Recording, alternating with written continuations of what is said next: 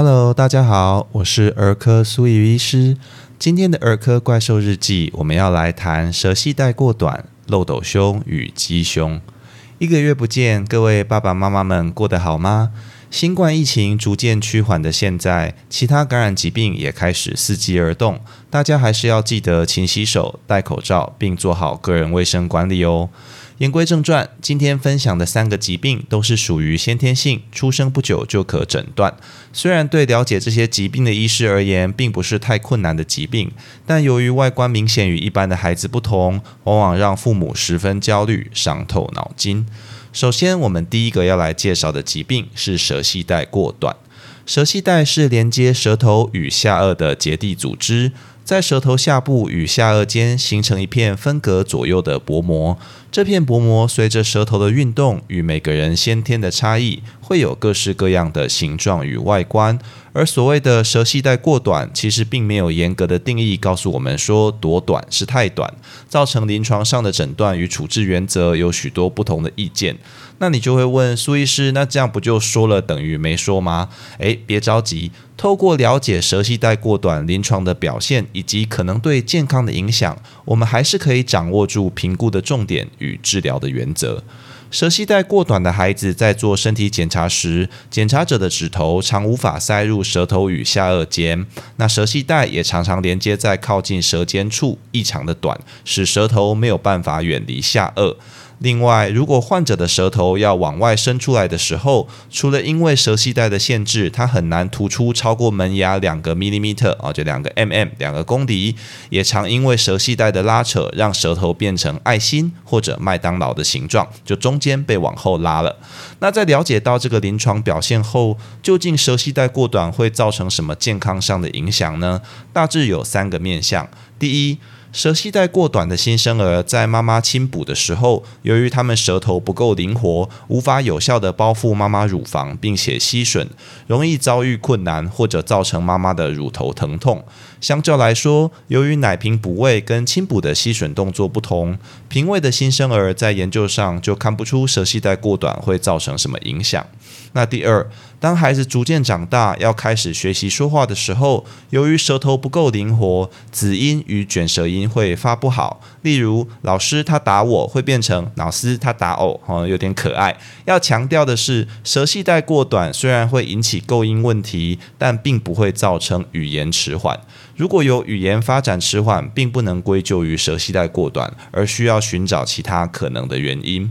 那第三，更大一点的孩子，如果有舌系带过短的问题未处理，那他们有可能无法用舌头舔嘴唇，舔掉食物残渣，会引起个人卫生的问题，或者情侣间亲吻的时候会造成障碍。但相较于前面两个面向，这些问题就少见得多了。目前针对舌系带过短的治疗，主要靠手术，简单的在舌系带剪一刀，常常就能让舌头的灵活性增加，达到治疗的效果。比较复杂的个案，则会需要较复杂的手术与重塑。除了一般手术会有的风险外，舌头下侧的舌神经也有意外受伤的可能。在了解这些以后，接着要问的问题是：舌系带过短，一定要接受治疗吗？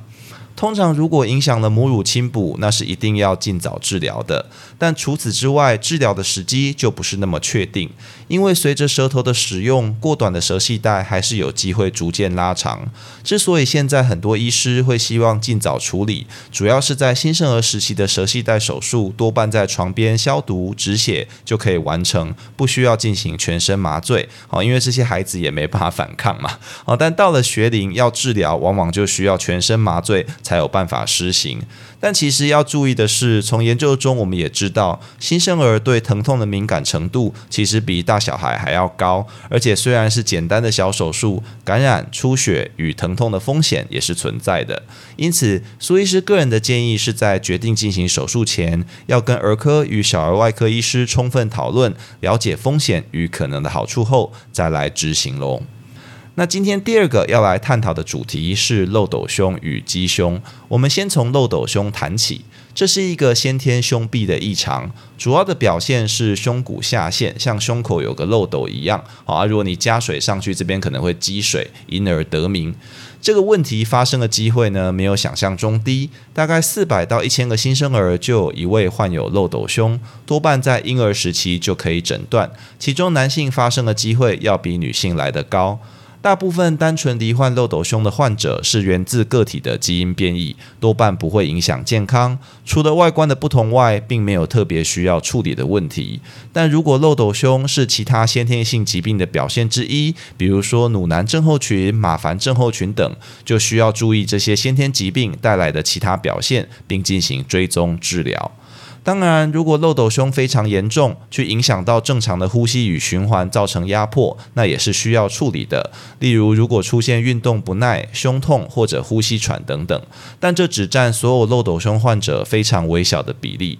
由于青春期的生长冲刺有可能让漏斗胸的状况加重或发生变化，虽然漏斗胸会自行改善的比例微乎其微，目前临床上对于不影响循环呼吸的漏斗胸，多半还是采取观察，只有在症状发生或对外观造成显著影响时，才考虑治疗。一般建议在八岁后至青春期结束前进行手术矫治。考虑到这是一个需要全身麻醉，而且改变骨头形状、侵入性高的手术，所带来的好处也极可能只有外观的改善，所以并不是所有漏斗胸患者都需要接受治疗。同时，考虑到个人形象是属于孩子自己，会跟着他一辈子，苏医师一般对轻微漏斗胸患者孩子家长的建议，都是等孩子进入青春期后观察状况，并与儿童骨科医师讨论，在孩子本人也能接受的状况下，再去进行手术矫治。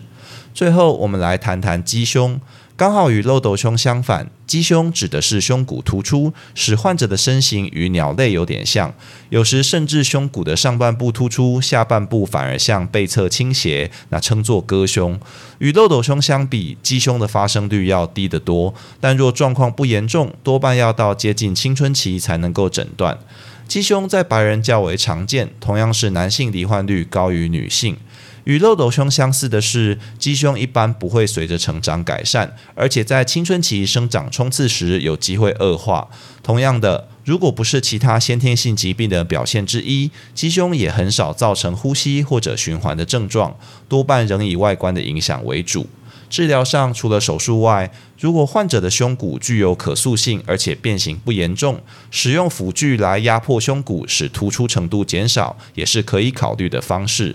综合上面所说，不论是漏斗胸或者鸡胸，在诊断后最重要的是评估有没有心肺功能的影响，或者合并其他先天性遗传疾病的症状。如果确认只有单独胸壁异常的问题，而且没有心肺压迫，一般只需要观察就可以了。但若对外观的影响非常在意，可以在患者与医师充分讨论计划后，去进行手术或者辅具治疗。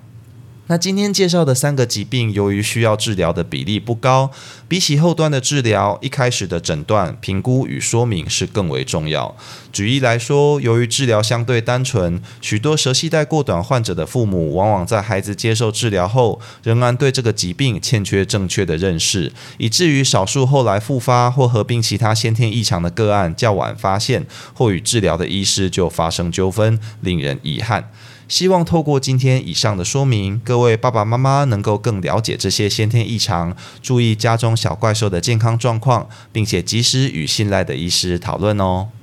那最后，如果各位爸爸妈妈们还记得苏医师上次说，哎，好像我们该讲的事情都有讲过了，哎，我真是大错特错，哎，就在休息的这一个月间，又有好多爸爸妈妈问了一些，哎，我们以前从来没有分享过的问题。那我会计划在未来的几集里面，一一把这些内容说明完，大家就敬请期待喽。以上就是今天的全部内容。如果你喜欢本频道，欢迎按下关注、订阅，并且分享给你周遭的亲朋好友，这样就能收到本频道的最新通知，也让苏医师有动力提供大家更优质的内容喽。也欢迎各位听众到 Apple Podcast 留下你对频道的看法，或寄 email 到频道信箱，提供您宝贵的意见哦。我是苏怡瑜医师，我们下次见。